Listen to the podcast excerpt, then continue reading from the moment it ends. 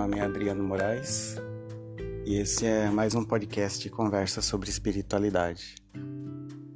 Hoje é dia 31 de outubro de 2021. Hoje tá chovendo aqui em Bauru. Esse mês de outubro choveu bastante. Já deu para dar uma boa aliviada na seca.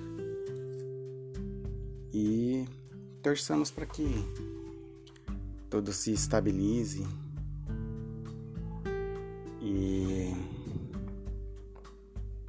que tenhamos condições de ter uma vida sustentável.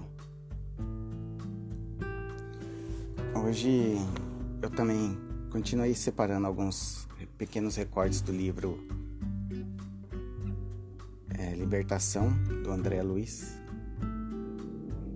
E Hoje eu peguei um diálogo entre um mentor e um e um juiz dos dragões.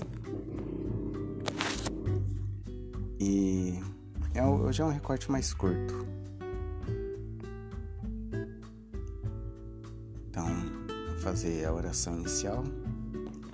Senhor Jesus, agradecemos por esse por essa semana, por esse momento de reflexão que essas palavras possam nos guiar durante essa semana, nas nossas tomadas de decisões, que possamos refletir e sempre buscar as melhores atitudes. Amém. Aí começa assim: Grande sacerdote, o, no caso, mentor, começa com mentor grande sacerdote. Eu sei que o Senhor Supremo nos aproveita em sua obra, em sua obra divina, segundo as nossas tendências e possibilidades de satisfazer-lhe os desígnios. Os fagócitos no corpo humano são utilizados na eliminação da impureza, do mesmo modo que a faísca elétrica irrompe, insofreável, a fim de sanar os desequilíbrios atmosféricos. Respeito, assim, o teu poder, porque se a sabedoria celeste conhece a existência das folhas tenras das árvores, sabe também a razão de teu extenso domínio. Entretanto, não concordas em que a nossa interferência prevalece sobre a fatalidade, círculo fechado de circunstâncias que nós mesmos criamos? Não estou habilitado a apreciar o trabalho dos juízes que administram estes pousos de sofrimento reparador. Conheço, contudo, os quadros pavorosos que se desdobram ao teu olhar. Observo de perto os criminosos que se imantam uns aos outros, sondo, de vez em quando, os dramas sombrios daqueles que jazem nas furnas de dor, magnetizados ao mal que praticaram. E não ignoro que a justiça deve reinar consoante as determinações soberanas. Todavia, respeitável Gregório, não admites que o amor instalado nos corações redimiria todos os pecados? Não aceitais, porventura, a vitória final da bondade através do serviço fraterno que nos eleva e conduz ao Pai Supremo? Se gastássemos nos cometimentos, cometimentos divinos do Cordeiro as, mesma, as mesmas energias que se despendem a serviço dos dragões, não alcançaríamos mais apressadamente os objetivos do supremo triunfo? O sacerdote ouviu contrariado e clamou com desagradável inflexão de dor. Como pude escutar-te calado tanto tempo? Somos aqui julgadores da morte de todos aqueles que malbarataram os tesouros da vida. Como inocular amor em corações enregelados? Não disse o cordeiro certa vez que não se deve lançar pérolas aos porcos?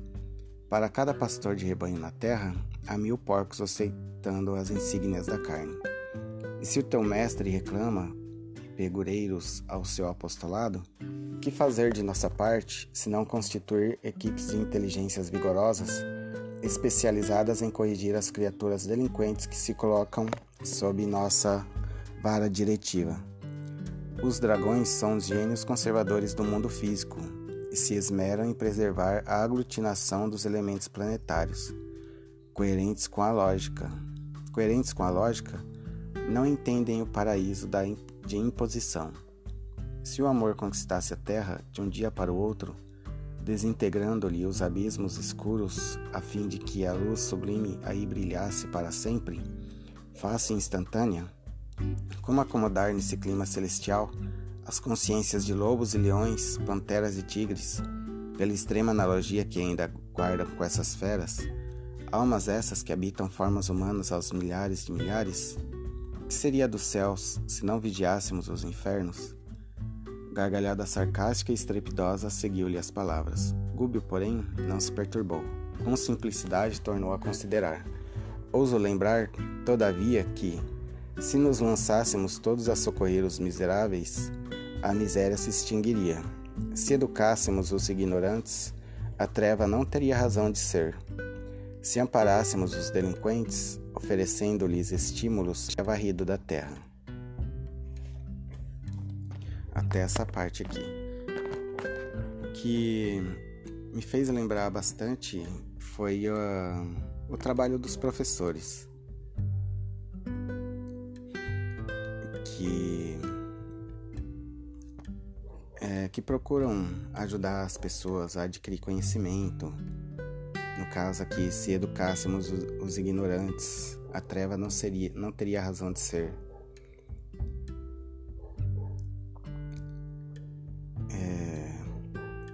Também, se nos lançássemos todos a socorrer os miseráveis, a miséria se extinguiria. E se amparássemos os delinquentes, oferecendo-lhes estímulos à luta regenerativa, o crime seria varrido da face da terra. Então,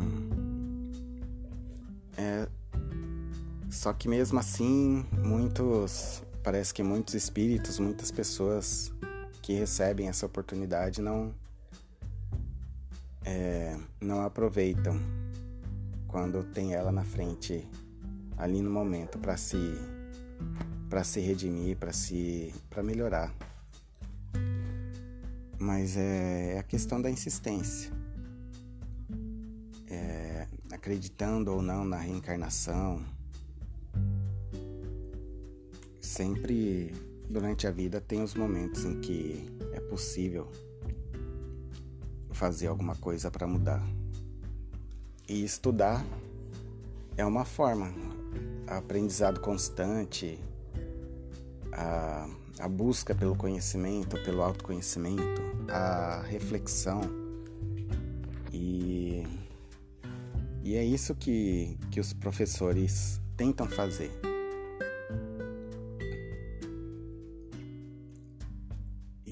Em muitos momentos a gente a gente precisa aprender e precisa ensinar. E ensinar de uma forma que, que a pessoa aprenda, uma forma que. uma forma é, compreensível, com paciência, com humildade. É, porque a gente precisa das pessoas que as pessoas nos ajudem e precisa que nos ajudem de uma forma correta, de uma de uma forma útil. E, então não tem por que ensinar errado as pessoas. Às vezes a gente precisa aprender alguma coisa no trabalho, a gente precisa ensinar alguém um serviço para que nos ajude. Então é preciso muita paciência e compreensão. Insistência, principalmente. Insistência, paciência. E no caso das pessoas que é, que não aceitam, que ainda ele dá o exemplo dos criminosos, apesar de toda a boa vontade do, do mentor, sempre tem aquelas pessoas que não aceitam é, que é difícil mudarem a forma de pensar, tentarem evoluir.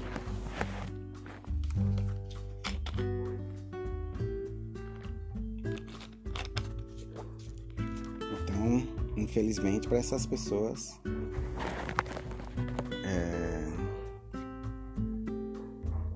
ter resultados de acordo com suas atitudes.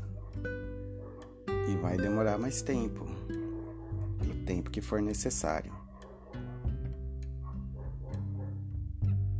Mas eu acho que muitas vezes é, é essa dificuldade que, que incentiva, que desperta um, a vontade de, de fazer o, os mentores trabalharem pela evolução dos outros, dos conhecidos, dos colegas, dos amigos. E principalmente o amor. Porque quantas vezes a gente não intercede por alguém pensando no bem de um conhecido nosso. É, é o tal de ser ajudado por tabela, né? Mas não deixa de ser é, de ser um trabalho do amor. É como a, o Saulo sempre fala, se todo mundo ajudasse é, por interesse, o mundo já se tornaria um lugar bem melhor por interesse, pelo, pela reciprocidade que, que o bem nos traz de volta, o mundo já seria um lugar bem melhor. Vou ler aqui uma mensagem.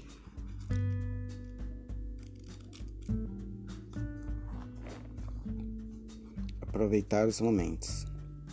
Vê pelo lado positivo a contrariedade o engarrafamento monstruoso, a espera no hospital, a solução que não vem, a promoção que tarda e tudo mais que te contraria. Nesses instantes que gostarias fosse diferentes, está o que te testa e mede, e, em vista disso, o que te amadurece a personalidade e mostra como ser feliz mesmo nos contratempos. Assim, quando te embaraçarem ou provocarem, Consulta ao teu íntimo e observa que quanto mais suportas, mais aprendes. Que quanto mais te controlas, mais forte és. E que quanto mais compreendes, mais te alegras. Engrandece-te com os acontecimentos. Melhor é a vida de quem aprende a viver.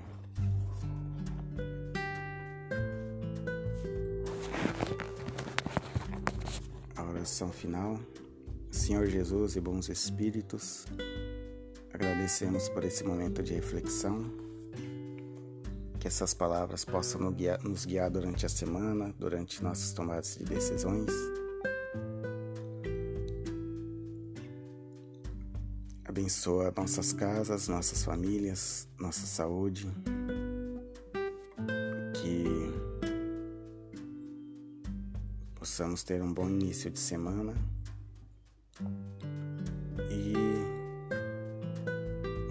Final de ano que agora se aproximam se aproxima e faltam apenas dois meses. Te agradecemos por tudo. Amém. Uma boa semana a todos.